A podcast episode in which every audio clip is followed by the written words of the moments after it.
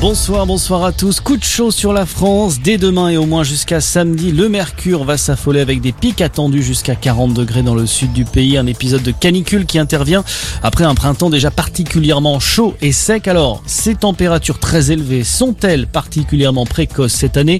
Écoutez la réponse du prévisionniste Météo France, Sébastien Léas. Les valeurs qu'on va atteindre, sont exceptionnelles pour une mi-juin, en fait. Hein. C'est à l'échelle du pays, on va probablement avoir la, la, vague de chaleur la plus la plus importante depuis qu'on fait des mesures. Dire une masse d'air aussi chaude sur l'ensemble du pays euh, à cette époque de l'année, c'est du jamais vu.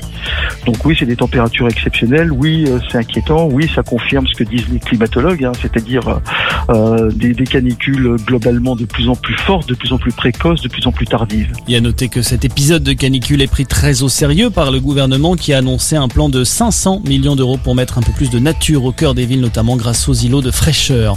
Dans le reste de l'actualité, nous sommes à l'heure des choix. Les mots sont ceux d'Emmanuel Macron ce soir. Le chef de l'État s'est adressé directement aux Français à cinq jours du second tour des législatives. Il leur demande notamment de se mobiliser alors que la coalition présidentielle ensemble est au coude à coude avec la NUP de Jean-Luc Mélenchon, sans garantie d'obtenir la majorité absolue à l'Assemblée. Éric Dupont-Moretti reste mis en examen. La Cour de justice de la République a rejeté ce soir la demande du ministre de la Justice. Il souhaitait faire annuler la procédure engagée contre lui pour prise illégale d'intérêt.